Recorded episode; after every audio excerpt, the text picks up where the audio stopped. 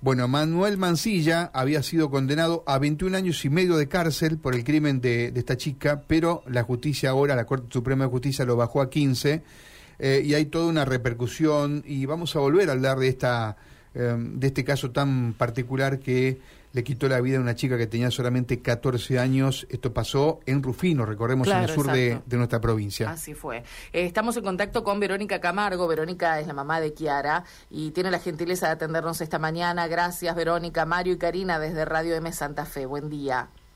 Buenos días, Mario y Karina, y para toda la audiencia. Al contrario, la agradecida estoy yo por, por el espacio ¿no? que, que, que nos dan para visibilizar todo esto.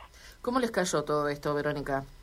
Y la verdad que un dolor inmenso, ¿no? Es seguir este percibiendo cachetadas, digo, porque no se tiene en cuenta eh, la vida de Kiara, no se tienen en cuenta los derechos de Kiara, ¿no? Este, siempre digo, se tienen en cuenta los derechos del criminal.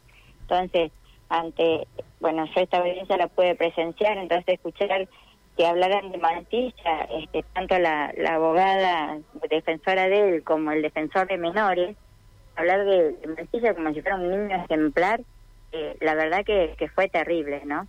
Eh, esta resolución tiene que ver con una indicación de la Corte Suprema y tiene que ver con que el femicida era menor de edad en ese momento y bueno, decidió una cosa la justicia de menores que ahora revoca en definitiva eh, la justicia de, mayores, la justicia común.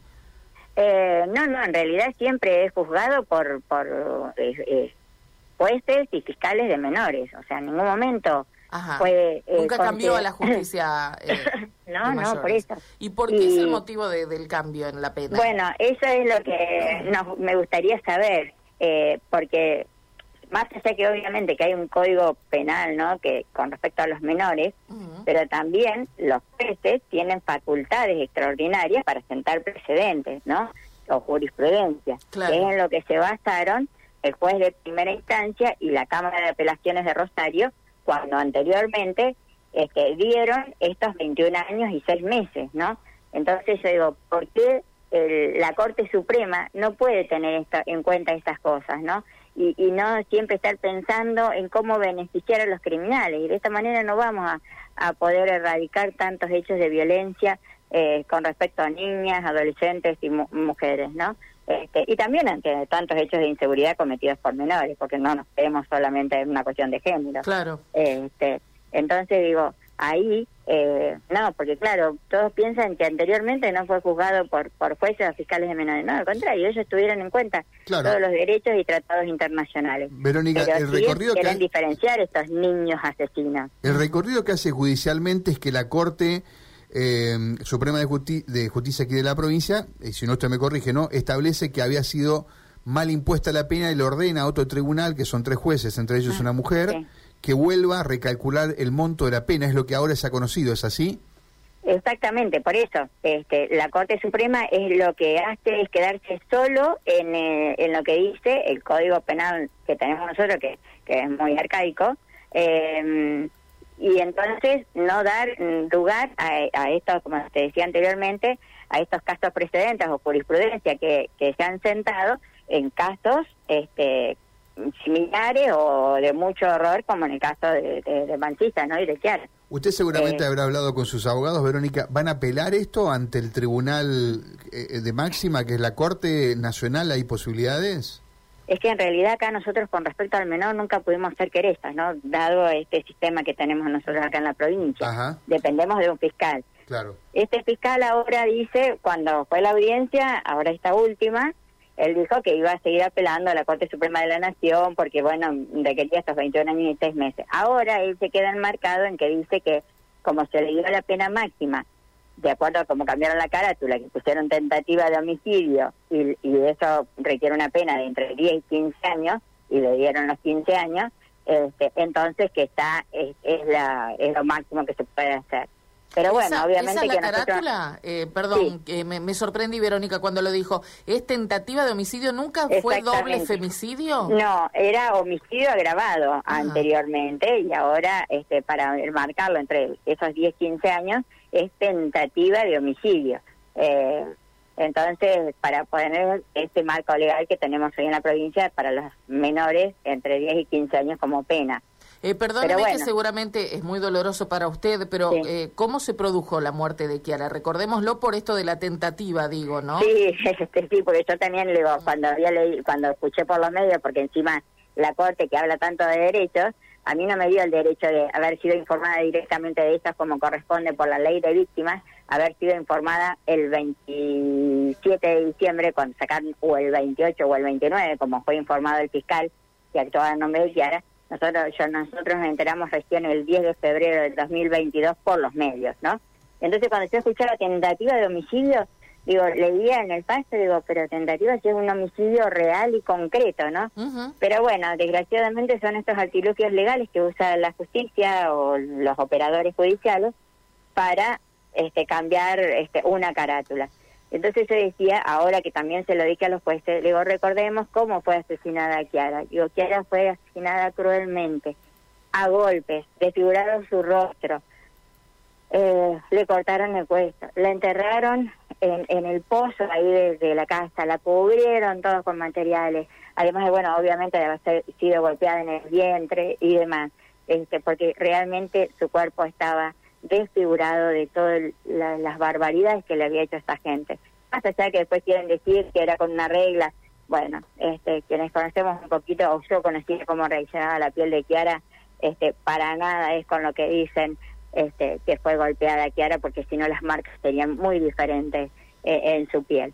eh, entonces digo, hay que tener en cuenta estas cosas, ¿no? Porque si no, este día en la evidencia se habló de Manchilla como si fuera un niño ejemplar, que pobrecita no pudo terminar la secundaria acá en Rufino, que está privado de la libertad desde el minuto cero. Y le digo, ¿qué vamos a hacer? ¿Lo vamos a premiar?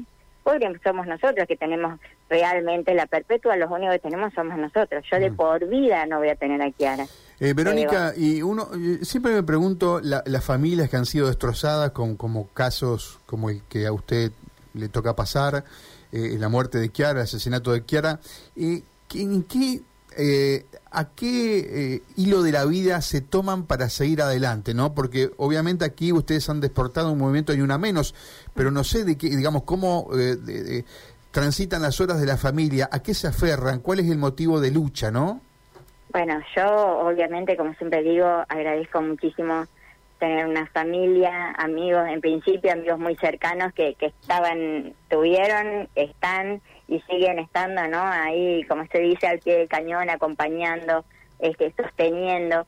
La fe, yo, gracias a Dios, este, en ningún momento perdí mi fe, yo soy muy practicante, eh, ¿no? De la fe católica, y, esto me ayudó un montón. Y después, a lo largo de, estos años, ir conociendo gente que, que se suma, que, que trabajan o luchan eh, contra, contra cualquier tipo de violencia o simplemente por un hecho de empatía real, ¿no? De ponerse en el lugar, si me hubiera pasado no me gustaría. Entonces, todas estas demostraciones estos días, ¿no? O, ahora en el pasado 8M, que en el marco del 8M hicimos esta, esta campaña de Kiara en mi corazón, entonces ver que tanta gente se suma o demuestran cariño y verdadera empatía, dejando de lado cualquier tipo de ideología, porque yo digo, esto este reclamo no es una cuestión de ideología, ni religiosa, ni política, ni cultural, ni por color español, lo que son unas grietas que desgraciadamente nos diferencian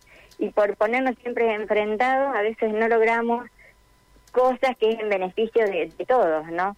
Este, por estar pensando a ver qué color de pañuelo tenemos, qué ideología política, o si es católica o si es evangélica. Entonces, si nos quedamos así, nunca vamos a, a lograr seguir logrando no luchar todas juntas. Juntas y juntos porque no no no es una cuestión solo de de mujeres no bueno Verónica de hecho el 25 de marzo el sábado que viene vas a estar aquí en Santa Fe no exactamente este la verdad que fui invitada porque bueno en el marco de, del 25N que es el día del niño por nacer pero se va a enmarcar también en las mujeres en las situaciones de violencia no dando testimonios este porque bueno, el niño no es una cosa aislada, no o ese bebé por nacer, sino que este, pasa por una cuestión de, de una mujer. En el caso de Kiara, ¿consideras que fue el motivo por el cual eh, fue asesinada? ni dudarlo, este, fue porque, bueno, habíamos decidido continuar con el embarazo cuando ellos, eh, él y su familia, eh, querían que Kiara aborte, pero, Claro. pero no era necesario cometer semejante error. Con alejarse o dejar a Kiara era suficiente. Yo en ningún momento le iba a obligar ni que se castrara ni que se hiciera cargo del bebé si no quería, porque bueno, nunca había sido un chico que a mí me gustara, este porque bueno, por distintas situaciones que no no, no me algo me, me hacía rechazarlo este y en ese mismo momento no entendía por qué y ahora entiendo por qué. Verónica, te agradecemos mucho este contacto, ¿eh? muchas gracias. No, al contrario, agradecida Gracias, gracias, un cariño. Uno espera Gracias. que, Buenos que la justicia responda a la altura de las circunstancias también. Muchas gracias. Bueno, la mamá de Kiara Paz, ¿no? Este caso emblemático. Mm. Claro, que despertó, bueno, de hecho el movimiento Ni Una Menos, que se generó primero con esas marchas que se hicieron Sí. allí en Rufino, que después se extendieron a todo